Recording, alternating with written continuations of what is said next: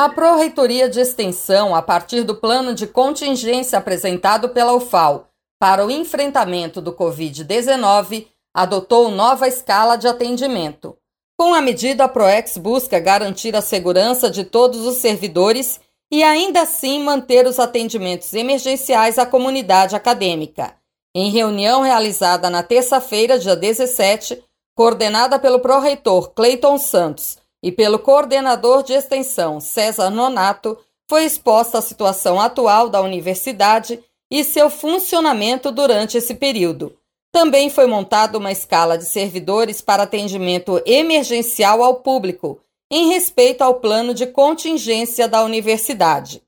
O horário de funcionamento da PROEX durante a suspensão das atividades da UFAL se dará das 8 da manhã às 2 da tarde, durante todos os dias úteis.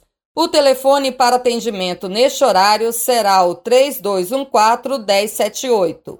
A Pró-Reitoria está funcionando provisoriamente no prédio do Centro de Interesse Comunitário, SIC, por trás das agências bancárias no campus AC Simões.